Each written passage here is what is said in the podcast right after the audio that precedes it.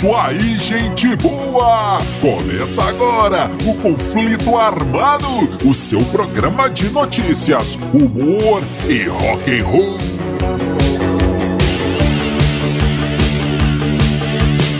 E vamos para as manchetes de hoje. Não é coisa pra se implorar. Paul McCartney preso no Japão. Coisa pra se implorar. A história de amor de Anthony Kids e Debbie Harry. Pra roubar. 40 anos de Ace of Spades. Cheirinho de leme no ar. A verdade sobre o maior hit do Nirvana. Tudo isso e muito mais no conflito armado que começa agora. Eu sou Bob Macieira e aqui comigo no estúdio, meu arquirrival e melhor amigo Crânio. Tudo bem, Crânio? Tudo bem, Bob?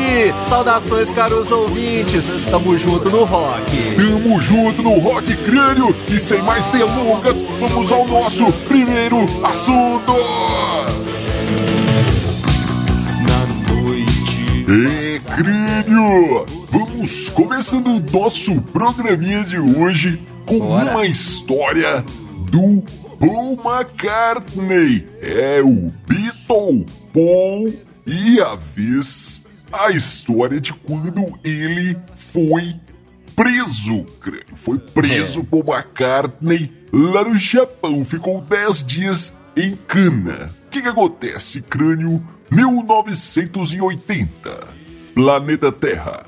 Cidade Tóquio. Como todas as metrópoles, Tóquio se acha hoje em desvantagem. Não, essa é uma outra história, crânio. Isso é das antigas. Essa é cara. só pra quem é jovem há muito tempo, hein, crânio? Então É. tá. Olha lá. O Paul McCartney diz, crânio, que até hoje ele não entendeu o que que aconteceu. Mas o fato é que ele foi entrando, foi, ele ia tocar lá no Japão, crânio, com a sua banda de então.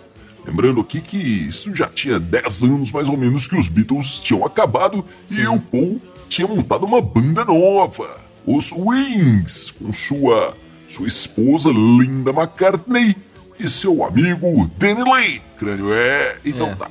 Eles iam fazer um- uma turnê no Japão. Seriam 11 cidades que os Wings iriam tocar. Então, dia 9, aliás, dia 16 de janeiro de 1980, Paul desembarca em Tóquio. É, começou bem a década de 80 pro, pro, Pois é. Paul, hein. Porque ali na alfândega descobriram entre os seus pertences quase 300 gramas de maconha. Então, o que, que acontece, ô crânio? Dizem que quando o, o funcionário lá, o guardinha da, da alfândega japonesa lá do aeroporto, aqueles de roupinha azul, de uniforme azul, Sei, sabe? Com sei. aquela luvinha branca, é, eram daqueles. Foi revistar a mala do Paul McCartney, pegou um paletó que estava lá, enfiou a mão no bolso e tirou aquela pacoteira. Dizem que o cara ficou tão, tão sem graça, sem saber o que fazer, que ele tentou até enfiar o, o negócio lá pra dentro de novo, dar uma disfarçada. cara. Mas o supervisor Paul, dele já viu aquilo, opa, o que, que é isso aí? E, e levaram Paul McCartney em cana. Agora, olha, tem um, tem um rumor aqui, tem uma história nessa, né, nesse caso aí, crânio. Dizem que no dia 12, dia 12 de janeiro, Paul, Linda e as crianças, seus filhos, estiveram em Nova York. E foi exatamente onde eles compraram essas droguitas, creio. É, e ele teria ligado para o apartamento de John Lennon e disse, a Yoko atendeu, né? E ele disse, ô Yoko, nós temos uma, uma erva na mão aqui. Será que não rolava a gente acender um aí no, no apartamento do John e tal? e a Yoko não quis não, cara. Não, não vai ter jeito não, o John tá ocupado tá fazendo pão aqui, é, essa cuidando história. dos, das crianças, não vai rolar não. E aí o Paul disse, então tá, Yoko, aqui, por falar nisso, você falou muito que vocês têm uma suíte preferida lá no hotel de Okura. É, então nós reservamos essa, essa, essa, essa suíte. Nós vamos ficar lá, viu? Muito obrigado e tal. E o, o dizem que essa era a suíte preferida do, do, do John e da Yoko. E a Yoko não gostou nada dessa história de Paul McCartney, Linda McCartney e as crianças ficarem na, na, na suíte deles, Crânio. Olha que loucura! E Pois falou é. que iam sujar lá, ia bagunçar a suíte deles, crânio. E ela teria ligado, Yoko Ono teria ligado para um primo dela que trabalhava na alfândega lá do Japão e mandado e falou: ó, o povo está desembarcando aí com, com substâncias. Prendam ele aí! Mas isso é só um rumor, crânio. Isso não, não, não se confirma, até porque quem seria, quem iria imaginar que Paul McCartney seria tão idiota de tentar entrar no Japão levando drogas, né, crânio? Até porque quatro anos antes ele havia sido proibido de entrar no Japão por dizer que usava maconha, aquela coisa toda. Mas, Sim. enfim, crânio, o fato é que Paul chegou lá no Japão e foi preso. É, levaram o cara em cana e ainda levaram ele na frente dos jornalistas e aquela confusão toda e tal.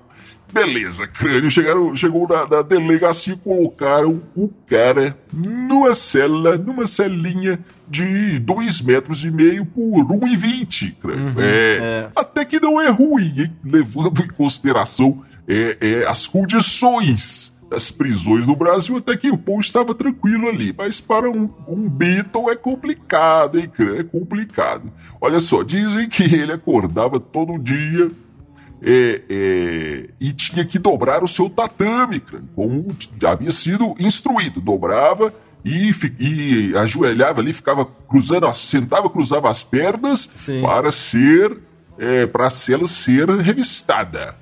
E ele era crânio, ele não era mais Paul McCartney, ele era assim o prisioneiro 22. É. Dizem que Dizem que quando gritava lá 22, ele tinha que responder Hi! É, olha aí. Lembrando também, crânio, que o Paul McCartney é alto, né? Ele tem 1,82, crânio. Sim. E os tatames eram feitos para estatura menor ali dos japoneses, então o Paul tinha que dormir com, com os pezinhos pra fora. a coisa não estava nada boa. Não. Mas então, tudo bem. O Paul tentou. é, depois de três dias preso, o Paul disse para os guardas: Ô galera, deixa eu falar com o diretor aí. Foi lá falar com o diretor, e disse: Olha, não rolava de você me arrumar um violãozinho aí para eu fazer um sozinho na minha cela ali, compor e tal. O, diz, o diretor disse: Ah, sim, pô, claro, vamos arrumar um violão pra você. Vai esperando aí. Sem chance. Mas uma boa história também é o seguinte, olha aí. O, o Paul tinha, de, tinha, tinha direito, crânio, a um banheiro privativo, um banheiro particular só para ele, mas ele disse, não, não, não, eu quero, eu quero, eu vou tomar banho e tudo com meus companheiros aqui. Ele já tinha feito amizade ali com os, com os outros presos, Sim. inclusive o, o, o preso da cela ao lado, os dois ficavam trocando ideias, ele, o cara falava um pouco de inglês, eles ficavam contando ideias, diz um pouco que o cara contava muitas piadas. Sim. As piadas eram bem ruins, mas o cara vivia contando piadas. Então ele falou, não, eu não quero tomar banho privativo, não, vou tomar banho com, com meus amigos, meus companheiros aqui de prisão. O crânio e os guardas ficavam olhando ali, né? E, é, tomando conta dos prisioneiros, tomando banho ali, todo mundo peladão, aquela coisa. Devia ser até engraçado, né, crânio? Os japoneses, um bando de japonês e o Paul McCartney altão lá peladão, tomando banho todo mundo junto. Devia ser engraçado. Dizem, crânio, que eles inclusive cantavam durante o banho. O Paul cantava umas músicas antigas, umas músicas inglês, aquelas velhas canções. O pessoal gostava, mas diz que a preferida dos guardas era Yesterday. Ô, Bob, então, finalmente o Paul conseguiu fazer um show no Japão. no banheiro aí. É, pois é, não era exatamente do jeito que ele esperava, mas É. ele estava fazendo um show no Japão, crânio. Olha aí. E teve mais uma história, crânio. É, dizem que um dia, diz o Paul que um dia, um, um preso fortão, todo tatuado, Sim. faltando ali uns pedacinhos de dedo, crânio, se é que você me entende. Olha aí. Esse preso Cuidado. chegou perto dele e quis fazer um bullying, crânio. Disse. O, o fortão tatuado disse: É, meu amigo, você é Paul McCartney e tudo mais, mas eu vou te falar uma coisa, cara. Você não sai daqui. É, com menos de sete anos, não, viu? Você vai ficar preso uns sete anos. O cara querendo fazer um medo no Paul, crânio, é? Sim. Mas dizem que o Paul disse: Que isso, cara? Não, não, não. Serão dez. dizem que os caras até rolaram no chão de tanto, de tanto rir. É o crânio. humor Mas Beatle. enfim, entre outras histórias, que um dia a gente pode até voltar nesse assunto, que essa história é muito boa, hein, crânio? Verdade. Mas dizem que um dia, então, depois de 10 dias, o, o sogro de Paul McCartney e o cunhado, os Eastman, caras poderosíssimos, advogados, aquela coisa toda, fizeram tanta pressão e o negócio tinha virado uma confusão tão grande no Japão que tinha pessoal lá fora pedindo pra é, Free Paul McCartney, É. protestando e aquela coisa toda que o governo japonês simplesmente retirou todas as acusações e Paul McCartney pôde voltar para casa crânio. É, Bob, isso custou muito caro pro velho Maca. Dizem que foi quase 500 mil libras. Só com promotor, e, aliás, só com o promotor, né, o, da, da, da turnê e tudo de prejuízo, sim. o cara queria processar ele, ele teve que dar 200 mil libras pro cara, é, mais 100 mil em custas jurídicas e aquela coisa toda, advogado e tudo mais, mais, mais somando 10 mil aí por dia com, a- com as despesas da família dele, da equipe, todo mundo preso ali, quase 500 mil libras ou mais de 500 mil libras de prejuízo. Agora, quando ele finalmente saiu e, e tal, né, os, os repórteres vieram entrevistar ele e uma das coisas que ele disse foi, olha, eu nunca mais vou fumar maconha na minha vida. nunca mais. Mas o que, Sim. acontece, Bob? A gente vendo aqui retrospecto, vendo depois, né, de tanto tempo, Sim. o seguinte, em 2015 ele disse que parou de fumar maconha. Que ele tinha que dar exemplo, exemplo pros netos e tudo mais, em 2015. Ou seja, naquele momento ali, ele tava falando, nunca mais vou fumar maconha com os jornalistas, mas ele tava pensando, vou fumar só mais uns 35 anos e aí eu paro.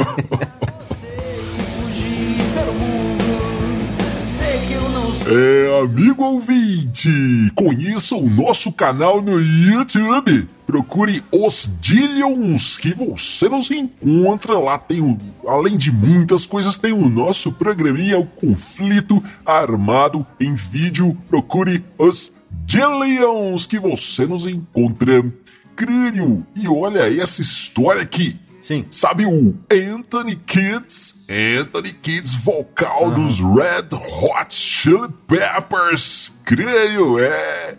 Ele conta na sua biografia que em 1974, crânio, ele foi morar com seu papai, crânio, que era um famoso doidão, é, lá de Los Angeles, crânio. O pai dele, olha aqui, era aspirante a ator.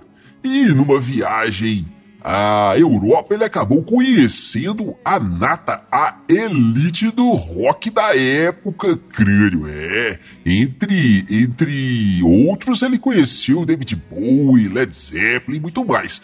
Então, na volta para LA, ele, enquanto esperava ali a fortuna, a sorte bater a porta, né, crânio? Sim. A fama chegar, ele fez o quê? Foi vender drogas, é claro. Claro. E aí, como ele já conhecia a- o pessoal do rock and roll, a casa dele era uma festa, cheia de famosos toda hora do dia e da noite comprando drogas, convivendo ali com o jovem Anthony, o Toninho.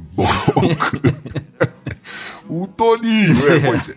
Então, o que acontece? Ele conviveu ali com o pessoal dos Talking Heads, com o Led Zeppelin, com David Bowie, e um momento num belo dia, crânio, teve um show dos Ramones lá em Los Angeles, é. E quem Legal, abriu o show, crânio, era nada mais, nada menos que o Blondie. É a banda da nossa querida Debbie Harry. No auge do sucesso ali, crânio. Diz, o Anthony Kids que, que o Blonde era a banda preferida dele. Ele era completamente apaixonado por Debbie Harry, que inclusive, crânio, Sim. ele chegou a pedi-la em casamento. Anthony Kids, então, com 12, 13 anos, chegou pra Debbie Harry e disse: Debbie Harry, eu sou completamente apaixonado por você. Você quer se casar comigo? Crânio. E Debbie Harry devia receber uma proposta dessa a cada cinco minutos naquela É, época, mas ela disse que se lembra sim de receber essa proposta do jovem Toninho, jovem Toninho. crânio, é. E então ela disse numa entrevista: é, eu lembro do Anthony Kids me pedindo em casamento, ele tinha uns oito anos ali, eu tive que, que recusar. E o Anthony Kids ficou muito bravo, falou: que oito o quê, cara? Eu tinha era doze. Ô, Bob. E dizem que o pai do, do, do Anthony Kidd, se você perguntava pra ele, aí, cara, como é que é ter um, um filho no rock and roll e tal, né? Ele, lembrando que ele convivia com Talking Heads, Led Zeppelin, Debbie Harry no auge, David Bowie, todo mundo convivia com esses caras todos, com aquela loucura do rock and roll. E o pai dele, a galera perguntava, e aí, como é que é ter um filho astro do rock? E ele falava, cara, eu queria que ele fosse médico. Eu não sei de onde ele tirou essa ideia de ser astro do rock. E amigo ouvinte, conheça o nosso Instagram. Procure os Dillions que você vai encontrar as nossas histórias em quadrinhos. Tem trechos do nosso programinha lá em vídeo. Você vai interagir com os nossos amigos lá no Instagram. Muito bom. Vai lá, segue a gente lá, os Dillions. Isso aí. Crânio, olha essa história aqui Sim. comemorando os 40 anos do lançamento do disco Ace of Spades. A galera teve Ace of Spades do Motorhead. É. a galera teve a brilhante ideia de lançar uma vela. É uma vela aromática. Uma vela aromática do Cada uma. Leme. É, do Leme Kilmister, crânio. Velinha do Leme para comemorar os 40 anos do, do Ace of Spades. E a vela crânio vem com um agradável aroma de uísque, fumaça, carvalho e um tal de cumaru. Seja lá o que for isso, crânio, fumaça e uísque. Leme purinho. A vela está à venda aí na internet por é, módicos 38 dólares, uns 200 e tantos reais. crânio. a velinha do Leme. Eu disse velinha, eu não disse velhinha. Atenção, olha aí. Velhinha do Leme ia pegar mal. Mas, ô, ô, ô, Bob, 40 anos do Ace of Spades. Como o tempo passa, cara. É verdade. Precisamos de renovação, galera. Vamos lá no rock and roll. Mas olha aqui, então tá bom. Fui lá olhar, cara, essa velhinha, a vela do Leme. Sim. E aí, cara, olhando ali, tinha lá é, a des- descrição do produto, né? Então tinha lá o tipo da parafina, falando que era vegan friendly, é, de coco. A parafina é feita de coco. Tá bom, quer dizer, né? Não, não tem é, teste com animais, é, nada de origem animal, não agride o ambi- meio ambiente, não sei o quê. E falando também do pavio, que é Sim. de um algodão lead free, um algodão sem chumbo. Beleza, cara. Agora, isso aí é. Do Leme? O Leme vega, vegan friendly? O Leme LED free, sem chumbo? Cara, se essa vela fosse do Leme mesmo, a parafina tinha que ser feita de banha de baleia jubarte e o pavio de pelo de mico-leão dourado. Aí era a vela do Leme. Aí sim. Aflição de querer mais. É, amigo ouvinte, você tem que conhecer o nosso Facebook. É, lá tem muita coisa interessante para você compartilhar nos seus grupos do rock and roll. O crânio, olha essa história aqui. Sim. Lá em Seattle, hein? Kurt Cobain, seis meses antes de compor a música Smells Like Teen Spirit, Kurt Cobain estava tomando umas e outras com sua velha amiga Kathleen Hanna. Kathleen Hanna, vocal da banda Bikini Kill.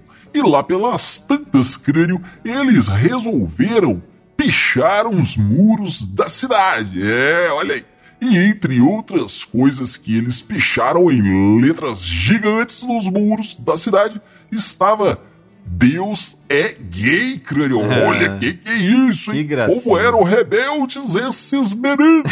é, olha aí. Muito. Então tá, voltaram para, para o apartamento do Kurt Cobain, beberam mais e apagaram lá. O Kurt apagou. E a Kathleen, antes de dormir, pegou os seus spray e pichou na parede do apartamento.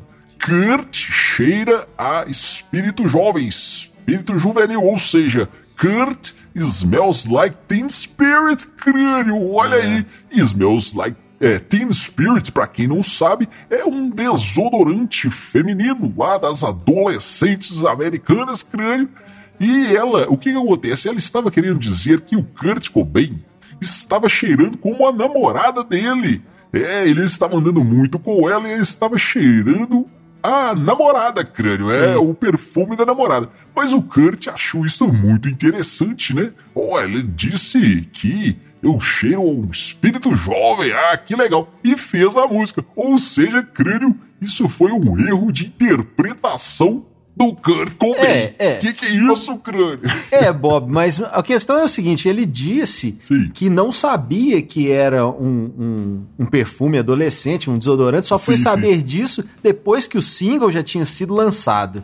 Mas, cara, ele fez a música, mostrou pros amigos dele, mostrou pros caras da banda, mostrou pro produtor, mostrou pros caras da gravadora, pro faxineiro do estúdio, e ninguém falou com ele, pô, Cobain, você vai fazer uma música aí sobre desodorante adolescente, cara? Ah, desculpa aí, Kurt Cobain, mas eu não acredito nessa história, não. Isso pra mim cheira lorota. Smells like Lorota Cobain. É, amigo ouvinte, você fica agora com os Dillions e a música Canção de Ninar. Nos vemos no próximo conflito armado. Valeu, valeu, valeu!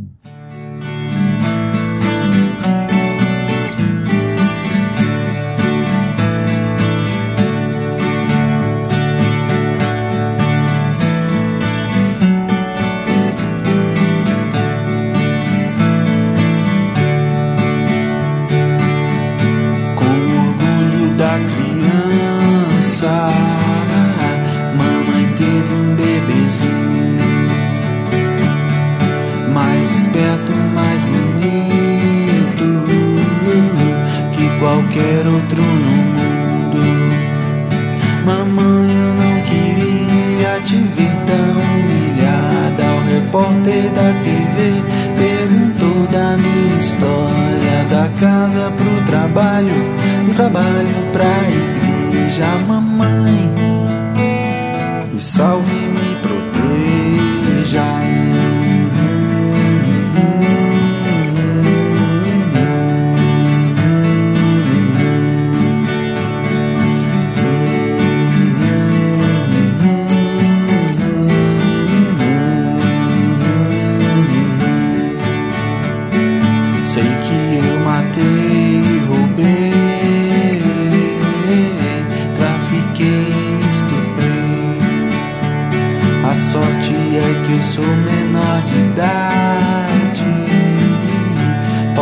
Ser fora da lei.